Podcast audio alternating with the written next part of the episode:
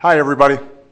When I took office seven years ago this week, more than 15% of Americans went without health insurance. For folks who did have coverage, insurance companies could deny you coverage or charge you more just because you'd been sick. And too many Americans gave up their dream of changing jobs or going back to school because they couldn't risk giving up their employer based insurance plan. We've changed that. As the Affordable Care Act has taken effect, nearly 18 million Americans have gained coverage. In fact, for the first time ever, more than 90% of Americans are covered. Up to 129 million Americans with pre existing conditions no longer face the risk of being denied coverage or being charged more just because they've been sick. 137 million Americans with private insurance are now guaranteed preventive care coverage.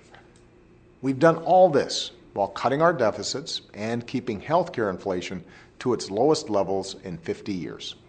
And we've begun filling the gaps in employer based care so that when we change jobs, lose a job, go back to school, or start that new business, we can still get coverage. If you want to know how important that is, just ask an American like Heather Bragg. Heather is a small business owner in Bluffton, South Carolina. Last year, she wrote me a letter and told me how, for years, her family had depended on her husband's job for their insurance. But thanks to the Affordable Care Act, her husband Mike had the freedom to switch jobs and join Heather at the small business she'd launched a few years ago. Through the health insurance marketplace, they found better coverage that actually saved them hundreds of dollars a month. Today, Heather only pays about $10 for the asthma inhaler she needs. For the first time, Heather wrote, we're not living paycheck to paycheck. We're able to pay our bills and put some money back into savings.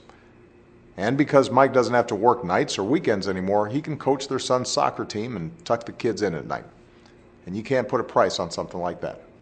If you haven't looked at your new coverage options, you've still got time to get covered on the health insurance marketplace for 2016. In fact, you have until January 31st, next Sunday, to enroll. Just go to healthcare.gov or cuidadodesalud.gov or call 1 800 318 2596. Most folks buying a plan on the marketplace can find an option that costs less than $75 a month. Even if you already have insurance, take a few minutes to shop around. In fact, consumers who switched to a new plan for 2016 ended up saving an average of more than $500. That's what the Affordable Care Act did. This is healthcare in America today affordable, portable security for you and your loved ones. It's making a difference for millions of Americans every day, and it's only going to get better. Thanks, and have a great weekend.